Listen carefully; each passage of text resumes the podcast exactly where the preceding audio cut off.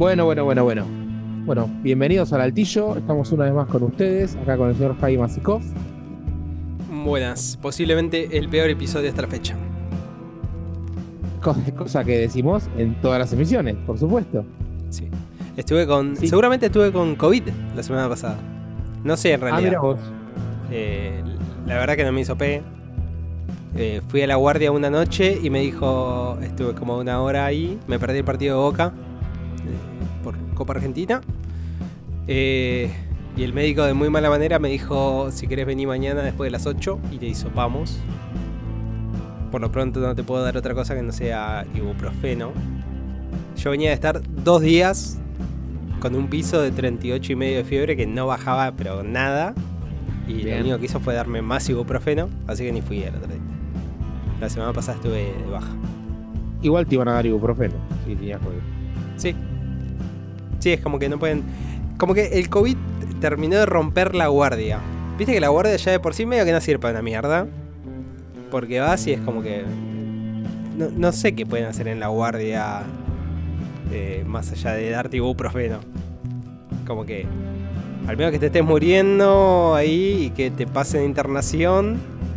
Eh, si no, te Sí, dicen, una esto no es para guardia. Eh, casi siempre, viste, es más o menos esa. Como que si podés esperar no es para guardia. Si vas sintiéndote muy mal como para guardia, te dan alguna que otra pastillita para que se te pase en el momento. Y después te tenés que hacer estudios y lo, más probable es que ya te sientas bien para esa época y bueno, y así. Pero ahora con el COVID es como que eh, todo sospechoso de COVID. Te tenés gripe, faringitis, eh, te duele- todo es sospecha de COVID, entonces lo único que te pueden dar es paracetamol y ibuprofeno. Entonces, vayas con lo que vayas, es tipo, no. Te tengo que dar paracetamol y ibuprofeno, hisopate.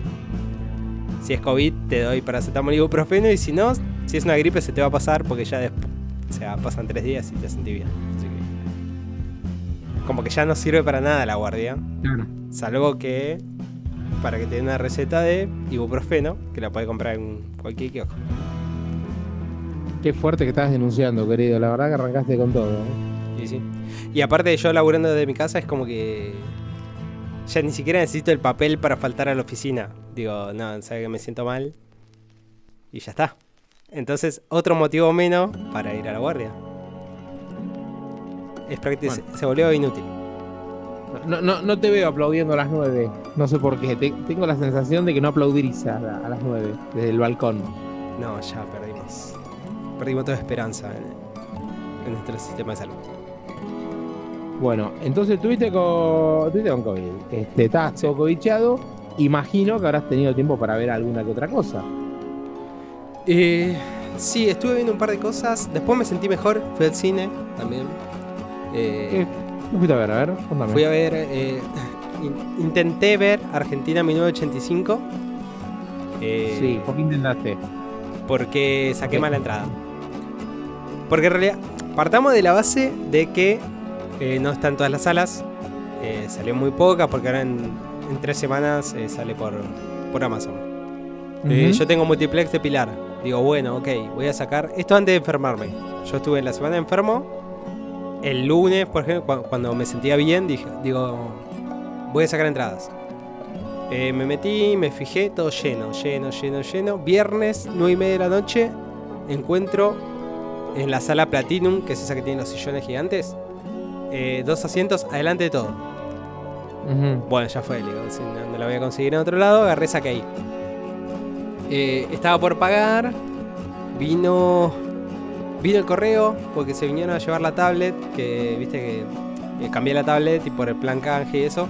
Vino el chaval del correo a llevárselo, entonces estuve un rato ahí, cuando volví se venció el tiempo, tuve que volver a sacarla. Dije, "Uh, bueno, saco todo rápido. Ok, en el medio me enfermé, pasó toda esta historia, me sentía bien el viernes, digo, bueno, ok, vamos. No tengo ganas de ir en Bondi, le digo, porque no me siento tan bien.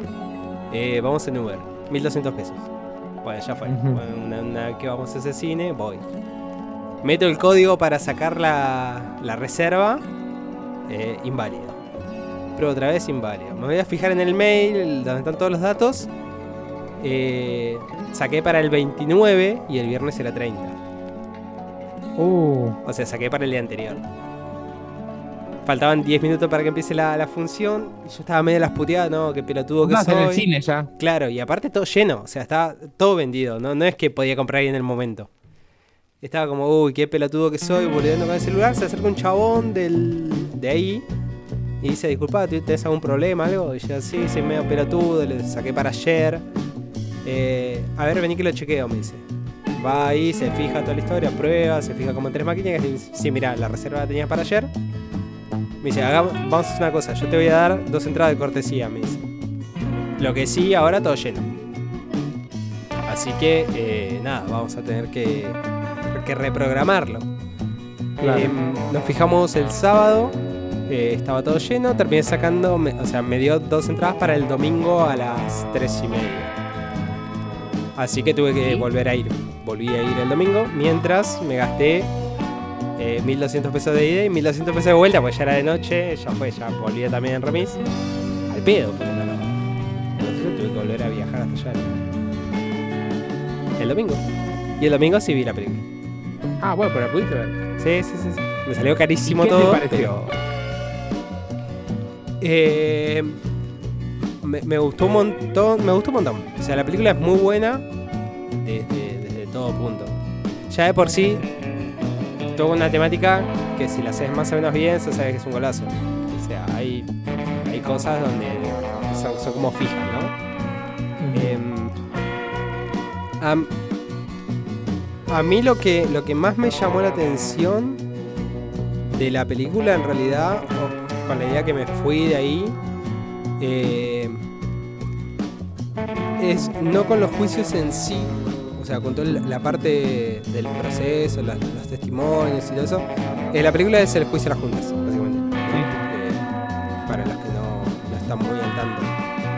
Eh, lo que más me llamó la atención en realidad es todo el, en- el entorno social en el que se da la situación de los juicios. O sea, cómo estaba Argentina como sociedad en, en 1985. Porque, eh, viste que, viste la ola, la película La ola. Sí. Eh, para los que no la vieron, es, un- es una clase, es un profesor que están viendo, eh, eh, están viendo historia y los alumnos dicen, igualmente el nazismo hoy no, no puede volver a pasar. O sea, sería muy boludo que, que la sociedad deje que eso, que justamente pase. ¿no? Entonces se mete un experimento donde el, el aula se convierte en un estado gobernado por eh, un grupo de nacionalistas. Eh, lo que me pasaba con, con la película es como que, claro, ¿no? Uno por ahí tiene asumido un montón de cosas hoy. Eh, todo el hecho de que, de que son 30.000, ¿no? Memoria de la justicia, cosas que va leyendo, que, que ve todo el tiempo. En el mejor de los casos. Bueno, ok. Y, y mucho, eh, como que muchas veces obviamos el hecho de que gran parte de la sociedad, eh, por omisión o, o- o porque realmente lo pensaba así, estaba a favor de lo que, estaba, de lo que estaban haciendo los militares. Eh, y que eso siguió pasando de una manera, o sea, ese apoyo siguió muy fuerte en los años posteriores. Hoy un poco más diluido, hay gente que eh, sigue estando a favor. Sí, Entonces, son discursos que están emergiendo nuevamente. sí, Quizás antes te volaban los dientes de una patada si vos decías ciertas cosas y hoy hay cierta impunidad para decirlas, ¿no? Pero te queda esa idea de que eh, los. de que. no solamente los militares, ¿no? Porque es, es cívico-militar, pero de que todo lo que pasó pudo pasar porque no es que la gente tenía miedo y no sal- eh, no solamente en todo caso, ¿no? Tenía miedo y no denunciaba y, y se escondía y, y- y permitía justamente por omisión que pase un montón de cosas, sino que había gran parte de la, de la sociedad que los apoyaba activamente. ¿Entendés? Que, que durante todo el proceso pensó que esto era que esto es una guerra, que, que, que todas las personas que- a las que levantaban y detenían eran porque eran subversivos, porque eran violentos, porque ponían bombas, porque mataban inocentes y que acá había una guerra y que el ejército, ¿entendés? Realmente estaba liberando a la patria y un montón de cosas. Entonces, to- toda esa idea eh, está todo el tiempo presente en la película. El tema, el tema de los fachos, el tema de en quién confiar y en quién no, de cómo lo tratamos, cuánto, eh, cómo nos movemos mientras estamos investigando esto, eh, el miedo constante de que te estén observando, de que, ¿entendés? De que saber que en, que est- estás en democracia, pero igualmente una noche vos salís y en la te pueden levantar porque eh, no quieren que hables más. Toda esa idea está como ahí y decir. y- si vos eh, no, sos argentino o no vivís en Argentina y, y lo ves de afuera, eh, te parece totalmente lógico que haya podido pasar lo que pasó. Porque eh, justamente ves cómo se mueve la sociedad y cómo piensa gran parte de la sociedad. Entonces, eso está, buenísimo y está re bien marcado. Después la película es penal fuerte al medio, o sea, cuéntalo. Eh, yo creo que todo el recorte que se hizo del juicio, eh, los eh, todos los momentos de testimonios, el alegato final, que no está puesto palabra por palabra, está como un poquito más resumido, pero igualmente tiene una fuerza terrible, eh, mucha gente llorando en, en la sala, mucha gente grande también, viste que salen, uno lo estudia, pero hay gente que lo vivió, entonces viste que, que salen súper emocionadas y como que todos charlando sobre ese momento y todo. Cosas que no. Hace mucho no, no, no sentía dentro de una sala de cine, viste, esa sensación de. Estamos todos puestos acá para mirar la película y estamos prestando atención completamente. eh, y después salimos y queremos hablar sobre eso. eh, viste, es como. eh, mucha disposición muy copada también se genera entre las salas. Olvídate de ver la luz de un celular, de, de alguien que haya mirado el celular, de, de cualquier otro tipo de distracción. Estaban todos como muy, muy metidos muy en ese, en ese mambo. Eh, ya te digo, es un tema que súper sensible para muchos. Eh, me di cuenta de que todo lo que tiene que ver con el, eh, con el proceso militar a mí me sensibiliza de una manera mucho más fuerte que otras cosas. No, no sé por qué. Pero nada, ¿no? La, la película es. Se va a convertir en esas películas que van. que la van a terminar mostrando en, los colegios y todos los años, aunque sea una vez, la vas a ver y, y- se va a charlar porque si- sirve como disparador de un montón de cosas. De un montón de puntos de vista sobre. eh, sobre la última dictadura. Bueno, bienvenido, bienvenido sea. Este, yo no lo vi todavía. Sí voy a tirar una recomendación como para sumarla. Eh, eh, lean el síndrome Guastavino. No sé si lo conoces. No. Es una historieta de Lucas Varela y Carlos Trello, si mal no recuerdo. Este, corta.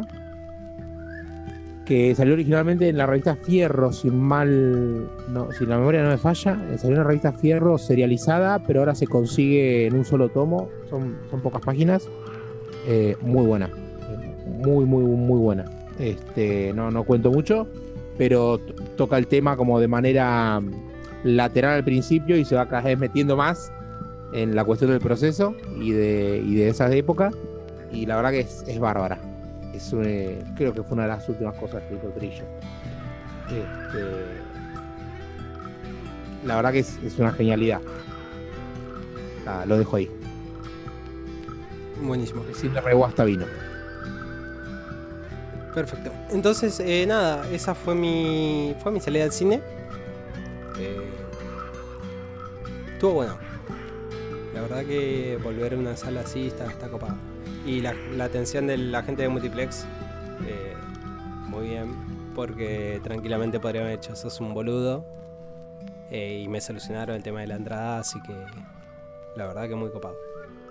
Y pasa que siempre están ahí atentos los, los amigos de Multiplex. La, la verdad, eh, yo siempre que fui a esa cadena eh, de cine, como que en general la atención es, eh, es buena.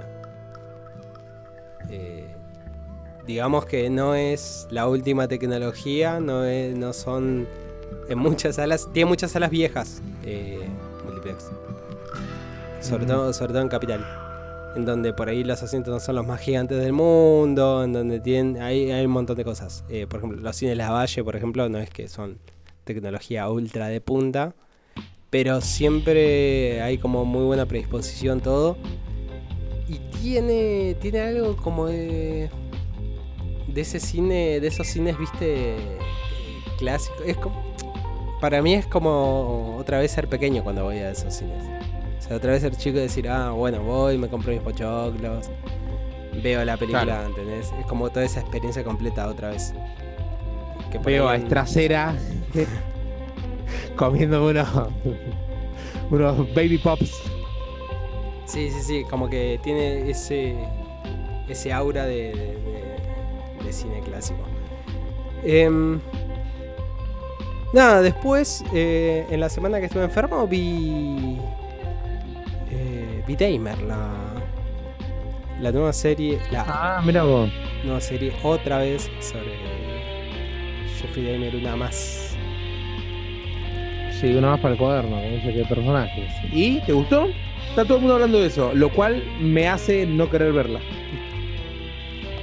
Eh, sí, me gustó. Lo que me pasa con- en general con series. Es como que Netflix encontró ahí también otro lugar Sí, para explotar y el está lleno, lleno, lleno de eh, documentales, de, de series, ese, ese estilo biopic bien eh, sobre asesinos.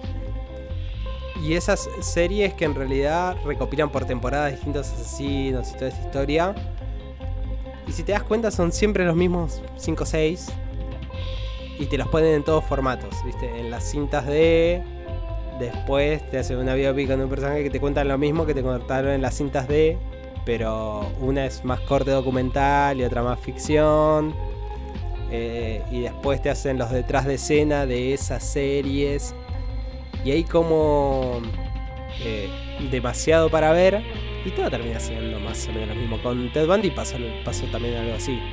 De repente tuvimos cuatro o cinco productos de Netflix que encima salieron todos juntos y eran todos sobre Ted Bundy. Entonces terminás escuchando la, la historia cinco veces. Va a salir una película ahora, creo, ¿no? De Dahmer, pero no, no sé si en Netflix, me parece que en Amazon o en HBO. No sé, la verdad es que me parece que hay que cortar con eso. La de, la de Ted Bundy era la de Zac Efron, ¿no? Sí, Ok. Sí, sí, va a salir algo más. eh, eh, leí por ahí en, en Twitter esta semana. Sí, sí, sí. Lo que sí es como que algo que, había visto en Twitter.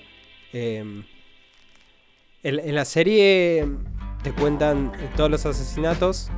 eh, Jeffrey Dahmer cometió casi die- 17 entre 14 y 17 crímenes, una cosa así, no me acuerdo ahora exactos cuántos. Eh, el chabón drogaba a sus víctimas y en el mejor de los casos eh, las ahorcaba, las asfixiaba. Eh, en el peor de los casos hacía otras cosas. Y después con los cuerpos eh, la- las desmembraba, eh, era, era caníbal, entonces eh, como que consumía los órganos, hacía un montón de, cosas. La, la serie eh, va hasta, hasta la muerte de él, él muere en prisión. Y está toda la escena de juicios. Y algo que había visto en Twitter es un familiar. Hay una escena en, en la que hay eh, una mujer de color que, que le está hablando a él, está declarando. Y, se empieza a enojar, se empieza a enojar y termina como abalanzándose, saltando encima de toda la gente. eh, la, tienen que parar y, y está a los gritos. Y en Twitter había visto a un familiar de, de- de esta mujer que dice eh, qué bien como Netflix pudo eh, captar esa escena y volver a interpretar porque es, eh, es calcado lo que pasó en realidad. Estaría buenísimo que deje de lucrar con esto para que los familiares de las víctimas no tengan que estar reviviendo una y otra y otra vez los mismos traumas porque eh, por 5 minutos de fama tenés una serie agarra y aparece en Twitter y aparece en todos lados, se hacen recortes y cosas. Que por un lado tiene bastante razón. Eh, entiendo que hagas un documental. eh, entiendo que a la gente también le guste todo este morbo de basado en hechos reales. Hay un punto en que hay que dejar de robar con esto. Y de última, hacer historias de ficción. O sea, inventate un asesino, ficcionalo. eh, y no. Y no sigas robando con los mismos. eh, con los mismos casos. Por un lado digo, tiene razón. Por otro lado, algo que me pasó es. Me puse a pensar y. nosotros en Argentina no tenemos como esa cultura del asesino serial. No digo que no tengamos casos, ¿no? Hay casos. Pero no los tenemos eh, tan, tan en la cabeza. O sea, no sé si tuvieron un tanto boom y, repercusión gigante como pasa en Estados Unidos. en Estados Unidos tengo la impresión de que está lleno. De que está lleno de, asesinos en serie, de gente que tiene a los 14 hijos encerrados en el sótano, ¿viste? Está como plagado de casos así. Por algo es como que el true crime le va tan bien y tienen tanto material para hacer eso. Porque Sí, igual hay, una cuestión de, de, aplicar ciencia en la investigación policíaca. Este, digo, no es que no los haya, sino que no se identifican acá en Argentina. Eh, además hay una cuestión poblacional también. Estadísticamente es más probable que aparezcan en un país como Estados Unidos, que son mucha más gente, este, que en un país como Argentina, que somos relativamente pocos. Eh, y sobre todo, pensá que la extensión del terreno acá en Argentina, digo, anda a identificar un asesino serial que pueden pasar por periodos de enfriamiento, a veces bastante largos, en el norte. ¿Cómo haces? Sí, sí. Eh, pero en todo caso, sería más fácil ser asesino serial acá en Argentina que. Totalmente. Que Estados Unidos. Totalmente. Sí, no te quepa duda. Pero hay una cuestión para mí de combate muy fuerte esto de que no se identifican. Quizás haya muchos ya apresados o eso, pero no se identifica que es eh, la serialidad de los crímenes. Este, y lo de la cultura, bueno, vos Estados Unidos, que te hace épica de todo. Sí, sí, sí, por eso. Pero. Nada, la serie en sí está buena. Eh, también es. Con pinzas muchas cosas porque. Yo siento que por momentos no te pinta eh, al tipo como un como un monstruo realmente como fue, ¿no? Sino que es un tipo que también que estaba muy traumado, que vive de una familia totalmente disfuncional, que, el padre, como no sabía cómo conectar con él, eh, le enseñó taxidermia desde, chico, entonces como que lo motivaba. Tenían salidas en donde iban a buscar animales atropellados en la ruta para para abrirlos y seccionarlos y, es como que esa fue la conexión que tuvieron ellos. Eh, nada, como que el, tipo viene de eh, montón de estructuras sociales que están totalmente rotas y termina haciendo, haciendo lo que hace. Que incluso no te lo muestran de la manera violenta que fue. Después, eh, por ejemplo, para los medios y todo, el chabón quedó como la idea de, que él convertía en zombies a sus víctimas por, eh, antes de asesinarlas, por, todo el proceso que las, hacía pasar. Y, y, él, cuando, cuando le pregunta por qué, por qué lo hacía, es como que él drogaba a las personas antes y las asfixiaba porque, para que no sufran. Eh, porque esa era la forma de tipo. Él no quería ser violento. Entonces lo hacía de esa manera. Y como que te dejan ver que el chabón era un, era un tipo con, sus problemas y que esto es eh, producto de todas esas cosas que fue, sufriendo. Que no lo justifica para nada, pero están puestas, viste, de tal manera que vos decís, ok, no... Eh, era un monstruo, pero no era tan monstruo, ¿entendés? Distinto a otros asesinos que lo hacían de forma totalmente sádica y por el placer de ver sufrir a otra persona y un montón de cosas, ¿viste? Y así. Como que este es más tiernito, por decirlo de alguna manera. Eh, pero bueno, mató 17 personas. Claro. Este, che, y la cuestión gráfica, ¿cómo la solucionan? Digo, eh, porque Netflix, digo, si bien tiene cosas mucho gore y eso, suele ser una plataforma que en general está orientada a un público amplio. Sí. No, el, el, tema es que no, no, se muestra prácticamente nada. Es. Eh, todo lo que son esas escenas donde él eh, despedaza a las víctimas y las hunde en, en ácido y todas estas cosas. Eh, en pantalla no, no se muestra. Eh, en realidad muestra mucho del proceso previo de, cómo él encontraba a las víctimas, de todo este laburo que hacía antes en los bares, eh, más que de los asesinatos en sí. Como que la parte del asesinato se obvia. Ahí me, me, sin haberla visto, ¿no? Digo, me interesa más por ahí una serie de que me muestre eso, que me muestra, a que me muestre, digo. Puedo agarrar cualquier película de Takashi Miike y, lo veo, digo. del otro hay mucho. Por ahí me interesa más esto, que cuenten eh, la historia con, los problemas que tenía el tipo, con la crianza que tuvo. No por una cuestión de justificarlo, sino porque me parece que es, entender al, al la persona y al personaje. Sí, no, hay. Ya te digo, todo lo que es. Eh, no, es explícitamente violenta, pero hay como una. El primer capítulo, por ejemplo, creo que arranca de, mayor a menor. O sea, después se diluye un montón más. Pero en el primer capítulo hay todo un. como una opresión en el momento. Porque te, te muestran una víctima de él.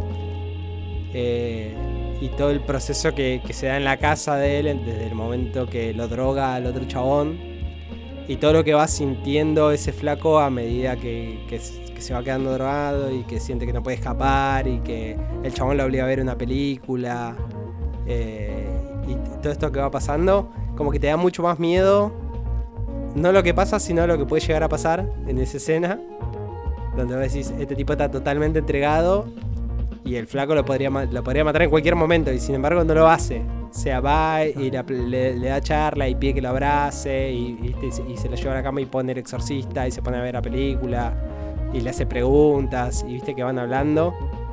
Eh, como que toda esa escena es, es, mucho más terror y desde ese lado que los crímenes en sí. Porque después, una vez que pasa eso, empieza a ir para atrás desde que él era chico y va y viene en distintos momentos de la vida de él. Y como que ya medio que eh, toda esa parte que es, la más interesante. El primer capítulo la pasas como el culo todo el capítulo y decís, si hacer eso así la voy a pasar muy mal. Y después se diluye. Después como que no hace tanto foco en esos momentos. Como que usa el primer caso para explicarte más o menos lo que pasa casi siempre y después va por otro lado. Va por eh, cómo él se relaciona con las víctimas. Porque en realidad es como que el chabón flasha relación tóxica en, cada una de sus víctimas. Claro. Chabón quiere juntarse a tomar una cerveza y se da cuenta que el, otro chabón no se quiere ir, se, quiere ir en un momento, entonces se pone violento, tipo, ves porque todo el mundo me abandona, porque nadie me quiere, empieza con todos esos traumas siempre y que terminan en asesinatos. Va más por ese lado. Y en el medio está Iván Peters, que está muy bien. Por lejos es lo mejor. Suele estar bien. Eh, más en estos papeles, quedó un medio encasillado ya, pero. Sí, es verdad. Pero nada, para variar está, está bien. Bueno, recomendable entonces. Sí, recomendable si, si te gusta el, True Crime, si... Nada, y eso. Porque después tiene los mismos problemas que hablábamos recién, ¿no? Es otra serie más eh, sobre un caso real eh, y no dista mucho. Es más, se me hace que Jeffrey, ya abstrayéndome, se me hace que Jeffrey Dahmer es eh, de los menos atractivos de los asesinos en serie de Estados Unidos. Como que hay casos eh, más, más interesantes. Más paradigmáticos. Sí, sí, sí. Y aparece en, un en uno de los últimos capítulos, aparece este tipo, este otro, que también tiene sus cintas, eh, el que se disfraza de payaso. Eh, Ujú. Ay, se me fue el Eh, nombre. Waze. ¿Waze es? William Gacy. Ese. Tiene también su momento ahí. ¿Por qué? Este, sí, No sé, para enganchártelo con que después eh, está la otra a serie de él, pero eh, ah, el multiverso de asesinos seriales. es una cosa así. Este. Sí, es, es de, los más, de los casos más conocidos y acá tiene todos los condimentos. Si mal no recuerdo, tiene todos los condimentos de cómo se va gestando, digamos, una personalidad de, un, de, de ese estilo. Sí. Si les Este, interesa eso, eh, el True Crime, hay un podcast que se llama eh, The Podium, que se llama Negre y Criminal, eh, que retrata, relata todos estos casos. Eh, Bueno, y es- está bueno. Está bueno porque está muy bien ambientado y aparte la edición es, es- es un lujo. bueno, buena reco. Eh, yo quise, quise ponerme al día con algo que hace años que estoy queriéndola ver, queriéndola ver, nunca la veo. Es Drive, de Ryan Gosling. ¿La viste? Qué película. Sí, la vi. Qué película. Me encantó. La había, la había arrancado varias veces y nunca pasaba los 10-15 minutos, ¿viste? Eh, no porque me aburriera, por más que sea media lenta. Eh, y nada, el otro día me tomé el tiempo y dije, "Bueno, hoy la veo, la veo, la veo y, y me encantó. La verdad me encantó. Me hizo acordar mucho por ahí a, a lo que hace Craig Saler, de que arranca medio, no, no sé si ubicás, lo último que hizo. Mm, No. Brawling Cell Block 99, este, Bone Tomahawk, eh, Drag Across Concrete. Que esa es la última que hizo, de hecho, Drag Across Concrete, que es con Mel Gibson y Vince Bogan. Vince Bogan, eh, sí. Bueno, Vince Bogan eh, hizo también Brawl in en- and sí, Cell Block Cell 99, que también un personaje nada que ver con lo que es Vince Bogan. Sí, que todos Y- hablaban un poco de la, la- la reconversión que tuvo, que de repente es como que el, el tipo venía de hacer cual. comedias media falopa y, y acá aparece en un papel serio, entre comillas, y es como, wow. Sí, bueno, bueno, que de hecho todos nos olvidamos porque, porque sí, lo, eh, a propósito nos olvidamos, pero Miss Bogan protagonizó la remake de Psycho. Este, Sí, mejor no. horrible película, mejor no horrible película. Pero estaba jovencito, todo. Creo que, de hecho, creo que después empezó el tema de él con la comedia. Después de esa. Tendría que, que chequear fecha, pero me parece que fue, posterior.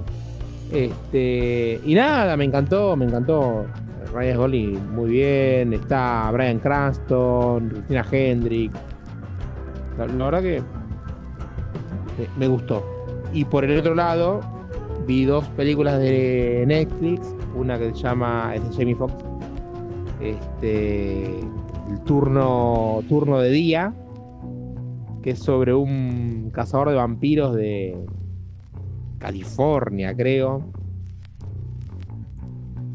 Nada. Eh, Está Sí, el vi el hermano de tráiler, Coso. no, vi, no, no la vi, pero. De- Dave Franco. No, es una película que. mm, que tiene una premisa que es bastante clara. Digo, un tipo de caza vampiros. Hay un. eh, muy parecido a Blade, ¿viste? Eh, hay un grupo de vampiros que eh, por ahí tienen un producto, los hace caminar durante el día y no se mueren. Y al principio es como la gran amenaza es esa, después deja de serlo.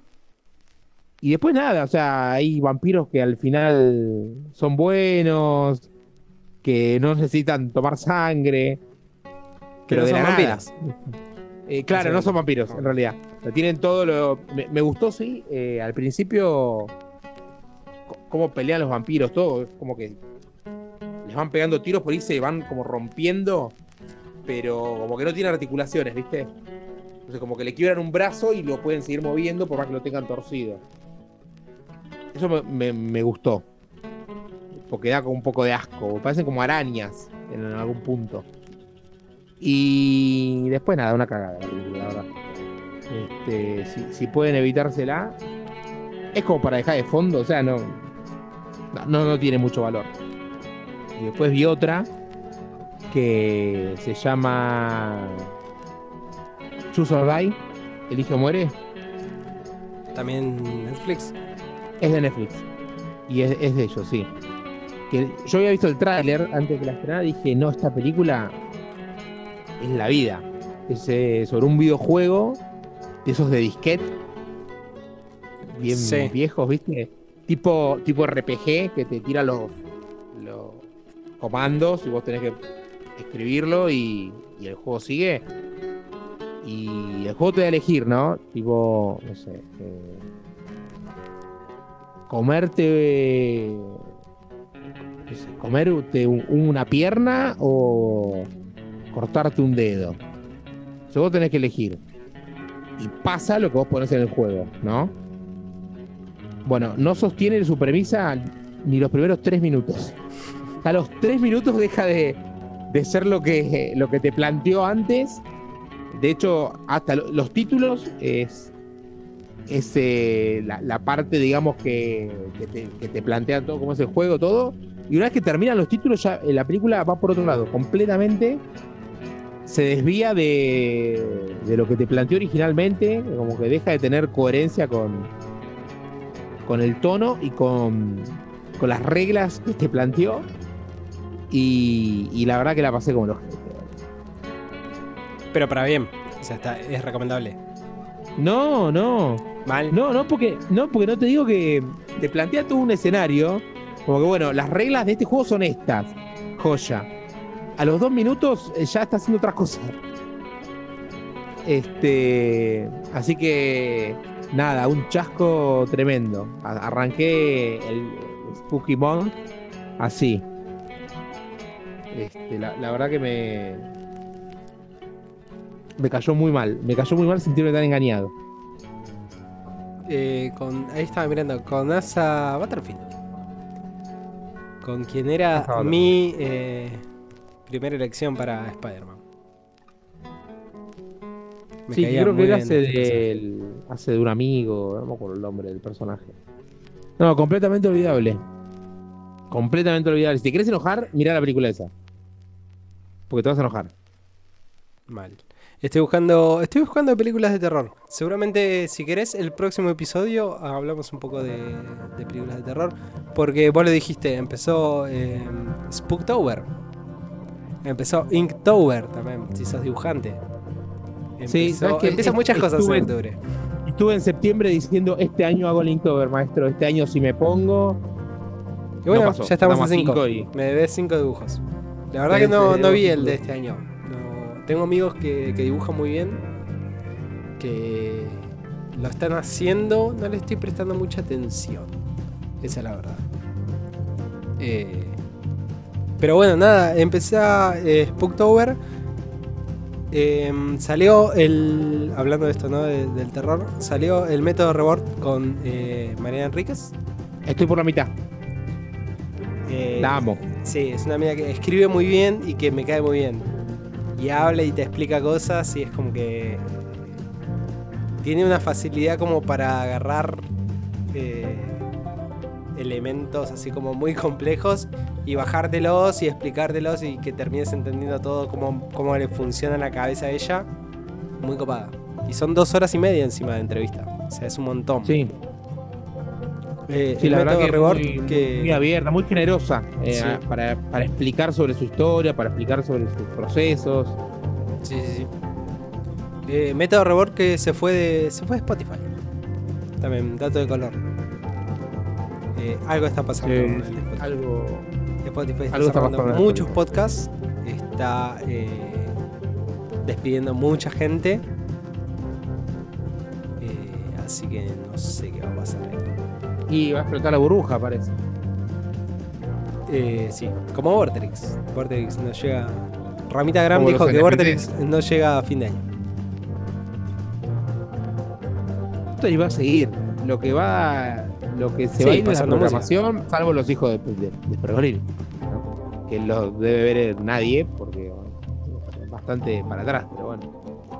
Sí, pero tiene su mérito, boludo. O sea, esto estaba pensando el otro día. Tiene su, eh, su mérito porque están ellos solos haciendo un programa de dos horas. Cuando te metes, a mí cuesta mucho hacer el clic. Una vez que entras de decir, ok, espera, este es un tipo que está solo enfrente de un micrófono dos horas haciendo un programa y podría estar pasando música solamente y tirando algún que otro comentario. Y sin embargo, cranea cada programa. Estoy hablando de cortina de humo, el otro no lo escuché. Después te puede gustar o no el tema, pero hay, hay un valor ahí. Hay un valor en que busque un cuento todos los días y, y abra la programación leyendo. Que en algún momento tenga, tire unas reflexiones tipo mini monólogo y te lo vaya enganchando. O sea, hay como un formato ahí. Eh, Yo no lo dudo. Digo, me no- parece que, defender a, que había otros contenidos que eran mejores. Pero son más caros. Y no, bueno, Ese es el tema. y pero. Eran no mejores. yo quien le quiera son más a caros. cómo hacer negocios, ¿no? Pero No, fuera de pará. para hacer plata y gastar plata. eran mejores. Son más caros. No sé si eran lo suficientemente buenos para lo que hay que pagar por ellos. Ahí permi- eh, permitime dudar. Porque no tengo los números, ¿no? Pero a mí se me hace que, que no son baratos. Y ya llega un punto en que digo, ok, sí, está bien, vos valés más que lo que hay ahora, no sé cuánto más. Puede ser, bueno. te lo tomo. Puede ser, pero es que tenemos que hablar con los números arriba de la mesa. Eso es verdad. Eh, así que nada, si te parece, em, para la semana que viene hablamos un poquito de terror. Tengo, tengo una peli para recomendarte Argentina. Cuando cortemos, para no tomarlo al aire, ¿no? De, de terror que está espectacular. ¿Cómo ya la viste? Eh, puede ser, yo en realidad lo que estoy buscando es algún juego de terror.